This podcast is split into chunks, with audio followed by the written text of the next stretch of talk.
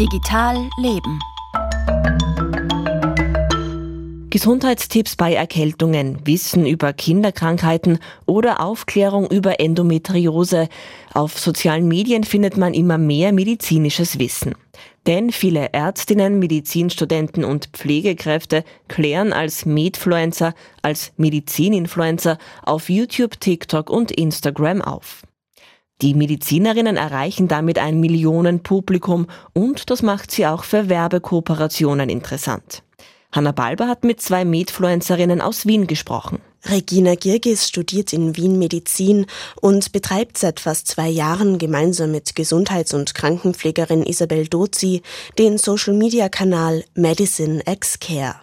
Auf Instagram erreichen sie damit rund 160.000 und auf TikTok rund 80.000 Follower. Tatsächlich schreiben uns sehr, sehr viele Leute an, ähm, wo sie mal Bilder schicken auch oder Laberbefunde oder Röntgenbilder oder solche Sachen und uns nach unserer Meinung fragen.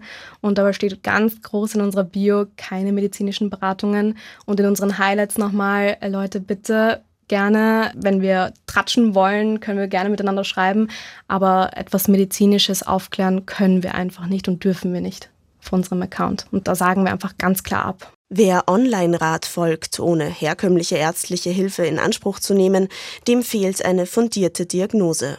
Regina Girgis und Isabel Dozi wollen auf ihrem Account vor allem informieren. Sie posten Grafiken, Fakten und medizinische Begriffserklärungen, die sich als Lerninhalte vor allem an Studierende richten. Zudem präsentieren sie auch Videos rund um Krankheitssymptome oder ihren Alltag in Beruf und Studium. Isabel Dozi will mehr Menschen für die Pflege begeistern. Wir machen auch sehr viele Videos, auch zu Mental Health und so, wo wir halt auch die Realität aussprechen und zeigen.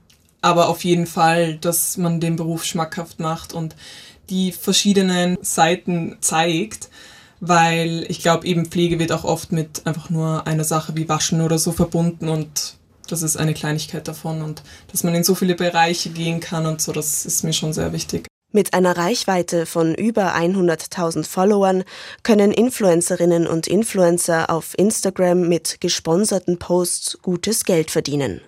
Ärztinnen und Ärzte dürfen grundsätzlich auch online werben, etwa für ihr Image und um Vertrauen. Allerdings ist es ihnen verboten, Werbung für medizinische Produkte oder Arzneimittel zu machen. Also als Medizinstudentin habe ich so eine Art Grauzone. Also es gibt weder etwas, das dagegen spricht, noch dafür, dass ich das machen darf. Für Arzneimitteln würde ich so oder so niemals werben. Also das würde ich einfach persönlich niemals machen. Wer unzulässige Werbung macht oder Heilbehandlungen anbietet, ohne dafür qualifiziert zu sein, riskiert nicht nur seinen Ruf, sondern kann sich auch strafbar machen. Health Content Creators müssen verantwortungsbewusst handeln und ihre Informationen auf wissenschaftlichen Erkenntnissen basieren, meint Selina Ostowitsch von der Fachhochschule Burgenland.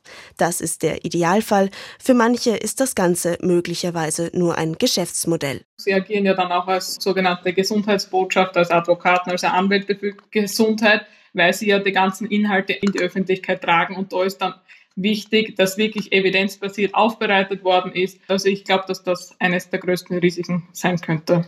Seit diesem Wintersemester bietet die FH Burgenland Health Content Creation als Studienschwerpunkt an.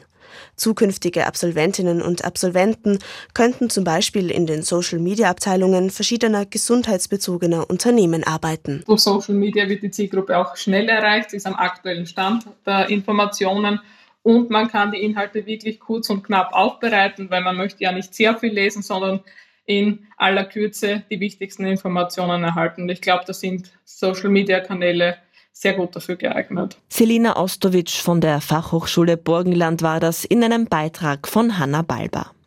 Mehr über das Online-Geschäft mit unserer Gesundheit und warum es offenbar einen großen Bedarf nach medizinischen Tipps in sozialen Medien gibt, das können Sie online noch in der Sendung Matrix nachhören, wie immer unter oe1.orf.at-matrix.